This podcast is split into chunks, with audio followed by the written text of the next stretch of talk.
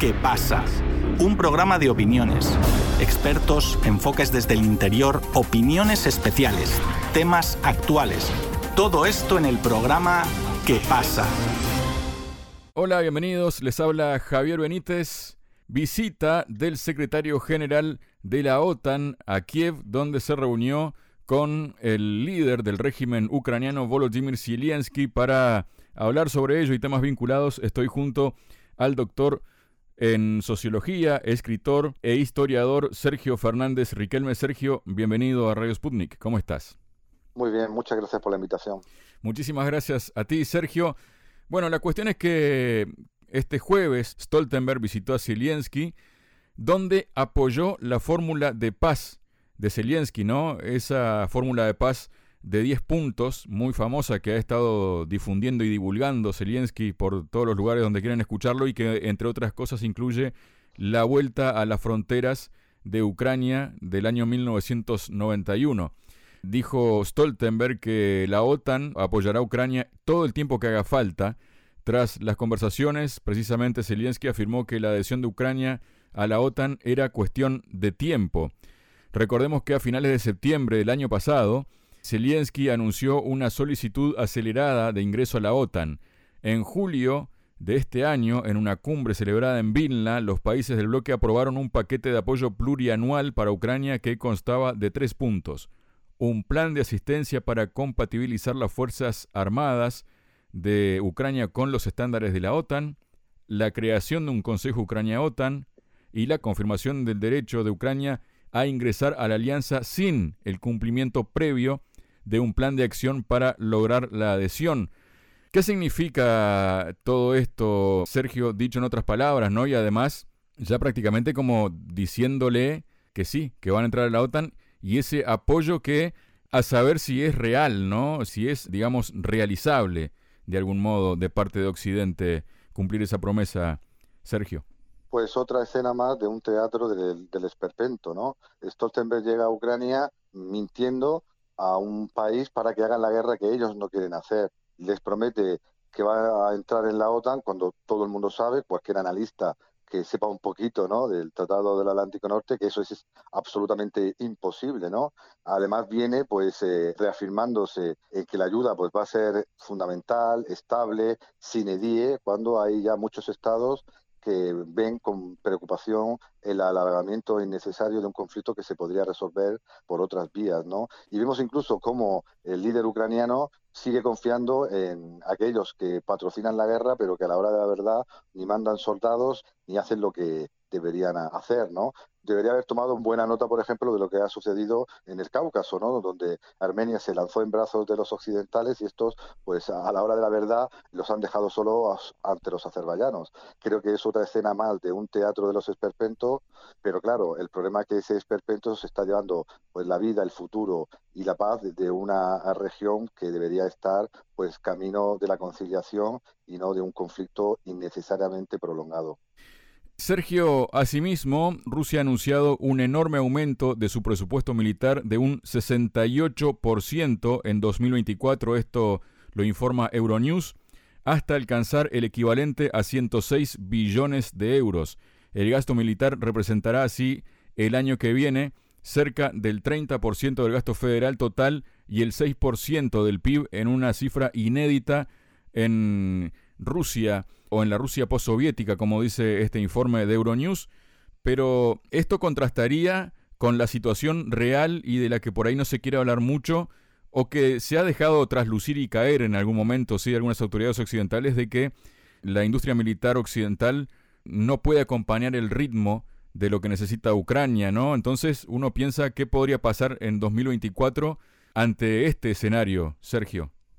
Pues que el esperpento va a seguir, porque los americanos ya han hecho su caja, han ganado bastante dinero en estos primeros meses del conflicto, pero ahora, claro, son los países europeos los que tras mandar lo poco que tenían, pues deben endeudarse aún más para financiar este conflicto que, como he dicho anteriormente, se está alargando de una manera bastante preocupante. ¿Quién va a pagar eso? Pues obviamente los ciudadanos, ciudadanos humildes, trabajadores, que están viendo cómo van a ser recortadas prestaciones, derechos e incluso pues las posibilidades de llegar a fin de mes sin ahogarse para mantener el frente caliente, el frente abierto en una región que ni les va ni les viene posiblemente, pero que se ha convertido en la gran y última frontera de la expansión sin límite de la OTAN. Obviamente la fiesta debe pagarla alguien. Y yo creo que los ucranianos la han pagado bastante, los europeos la están pagando sin tener quizás los recursos que deberían y al final también eh, la está pagando una economía mundial con graves riesgos de desalimentación para buena parte de sus habitantes. Y claro, al no haber pues ninguna perspectiva de resolución rápida, justa y equitativa pues de este conflicto, la industria armamentística que estaba muerta, por suerte, hace bastante tiempo, pues va a intentar hacer negocio con este y con otros conflictos que estamos viendo y que ojalá pudieran resolverse fácilmente, pero por intereses perfectamente encubiertos, pues siguen provocando miseria y destrucción. Por otro lado, Sergio, y muy vinculado a todo esto, ¿no? El presidente del Estado Mayor Conjunto de Estados Unidos, el general Mark Milley, según informa Político, entregará las riendas de su cargo. Esta situación no podría llegar en un momento más precario en el que Occidente da señales de quedarse sin armas y sin paciencia con Ucrania. Como principal asesor militar del presidente, Milley ha intervenido en todas las decisiones importantes en el conflicto de Ucrania, desde qué armas enviar a Kiev hasta cómo entrenar mejor sus fuerzas, tiene una relación de larga data con el general ucraniano Valery Zaluzhny, comandante de las Fuerzas Armadas de Ucrania, así como con otros jefes de defensa de todo el mundo. Él y el secretario de Defensa, Lloyd Austin, es decir, el jefe del Pentágono, un ex general de cuatro estrellas, han liderado la iniciativa para movilizar a Occidente para que apoye a Ucrania con armas y equipos modernos, pero el conflicto está lejos de terminar y Milley le está dejando a su sucesor, el general de la Fuerza Aérea C.Q. Brown una serie de desafíos, mientras las fuerzas ucranianas presionan para intentar avanzar antes de que llegue el invierno, hay una creciente sensación en Washington y Europa de que Occidente puede estar cansado de la lucha. En el Capitolio los republicanos de línea dura se oponen a enviar ayuda adicional y al otro lado del Atlántico, Polonia dijo recientemente que no podía enviar más armas a Ucrania, lo dijo Morawiecki, en el corto plazo y funcionarios franceses insinuaron recientemente que el país pronto también llegaría a ese punto. Entonces aquí hay una contraposición, Sergio, por un lado la OTAN diciendo que vamos a apoyar todo el tiempo que haga falta, pero por otro lado la realidad parece indicar otra cosa, Sergio. Claro, la ficción geopolítica de que Occidente podía combatir contra Rusia u otros países a través de terceros, pues está viniendo abajo. Tú lo has dicho y analizado muy bien. Ucrania se sostiene en este conflicto a base de dinero y de armamento que procede de fuera. ¿Hasta cuándo? Claro, las noticias no hablan de la realidad que se está viviendo en el campo de batalla con la famosa contraofensiva, sino también de las críticas tremendas que se están produciendo a la gestión de esa ayuda o de la dirección del mismo conflicto por parte de las fuerzas ucranianas. Nos podrán acusar de muchas cosas, pero ahí están los hechos. Hasta hace muy poquito tiempo había una idea de que Ucrania era prácticamente invencible, de que reconquistaría por arte casi de magia las zonas que considera legítimamente suyas, pero claro, la noticia trascendental de que toda la cúpula político-militar del régimen había sido descabezada por enormes casos de corrupción, pues prácticamente ha pasado desapercibida. Es decir, ministros del ejército, pues toda la cúpula, como he dicho antes, militar, los reclutadores de las regiones, prácticamente en pocos meses, pues y aparte con la posible también imputación penal del general Saluni, demuestran que esa realidad no se puede ocultar simplemente con la ficción. Ni Occidente puede hacer una guerra contra otros sin poner sus soldados y esperando que los demás mueran por él, ni se puede obviar que el conflicto pues es de una dimensión no solo regional, sino también internacional, y que quizás habrá que buscar soluciones más allá de persistir en una guerra que obviamente no va a acabar como casi nadie quiere, sino una mesa de negociaciones donde se pongan todas las partes en debate, en contraposición y busquen pues ese acuerdo que busque no solo la estabilidad de la región, sino como estamos viendo también la estabilidad de un mundo multipolar que necesita soluciones y no simplemente mentiras. Acabas de decir, y la has reiterado hace unos momentos, la palabra soluciones, Sergio.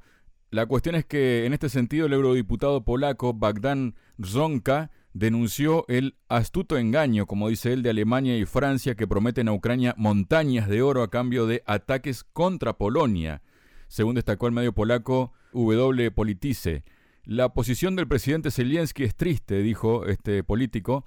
Necesitamos asumirlo y refutar esas opiniones falsas aseveró que el mandatario ucraniano está cometiendo errores cardinales en la política internacional y que Alemania lo utiliza para debilitar la campaña del gobierno polaco de derecha unida en el actual periodo preelectoral. También aseveró que en Francia y Alemania están esperando la caída de Ucrania. Querían entregarla y dársela a Rusia. Afortunadamente, ganó la narrativa polaca y Occidente se comprometió a armar a Ucrania.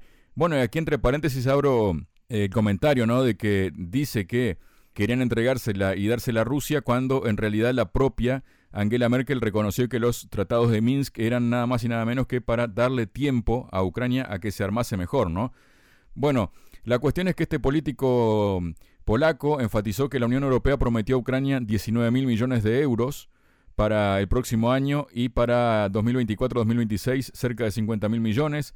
El problema, dice, es que no hay dinero y nadie sabe dónde conseguirlo. Se dice incluso que la Comisión Europea solicitará una contribución adicional para Ucrania, mientras tanto los alemanes no quieren hablar de dinero, están mintiendo, a Ucrania le prometen un dinero que no existe. También afirmó que las promesas de Macron y Scholz de que el Banco Europeo de Inversiones financiaría armas para Ucrania contradicen el estatuto de esa institución que prohíbe financiar la producción de armamentos. El político calificó de simple cántico las declaraciones de que Ucrania, gracias a los alemanes y franceses, se unirá rápidamente a la Unión Europea y enfatizó que los agricultores alemanes y franceses temen la presencia de Ucrania en la comunidad. La política agrícola fracasaría. Los agricultores de la Unión Europea perderían frente a la agricultura ucraniana. ¿Qué nos comentas de todo esto, Sergio? Pues que la situación es y va a, ser, a seguir siendo esperpéntica durante mucho tiempo. Aparte de que se niegue la libertad de expresión de periodistas, de políticos o de algunos países para decir lo que piensan realmente sobre este conflicto, aparte de que estamos viendo cómo las armas que deberían desaparecer de las fábricas y de los conflictos pues siguen llegando, sino también porque el dinero, el bill metal, al final está demostrando que este conflicto quizás no era simplemente por la defensa de valores democráticos o de derechos humanos o de la integridad territorial de algún país, sino que posiblemente era por conseguir la influencia real sobre un territorio, sobre una frontera. Polonia, vecina de Ucrania, encabezó la ayuda al régimen de Kiev durante los primeros meses fundamentalmente, creyendo que esto iba de, de ideología, de amor, de paz, pero estamos viendo que todo el mundo se quiere quedar con Ucrania o con lo que quiere de Ucrania tras este conflicto, porque esas armas que deberían haber desaparecido se están agotando, el dinero escasea viendo pues las facturas que tienen que pagar los ciudadanos, los alimentos crecen sin parar y los países fronterizos a Ucrania, Rusia y Bielorrusia lo están notando en sus supermercados y claro, habrá que buscar una solución definitiva porque ni las buenas palabras, ni mucho dinero, ni más armas tras casi dos años de conflicto en esta zona del mundo, ha producido que esté más cerca la paz, esté más cerca la resolución o esté más cerca esa mesa que debería haber sido desde el primer momento el espacio para dirimir los dimes y diretes de los unos y de los otros. Muchas gracias, Sergio. A ti un placer.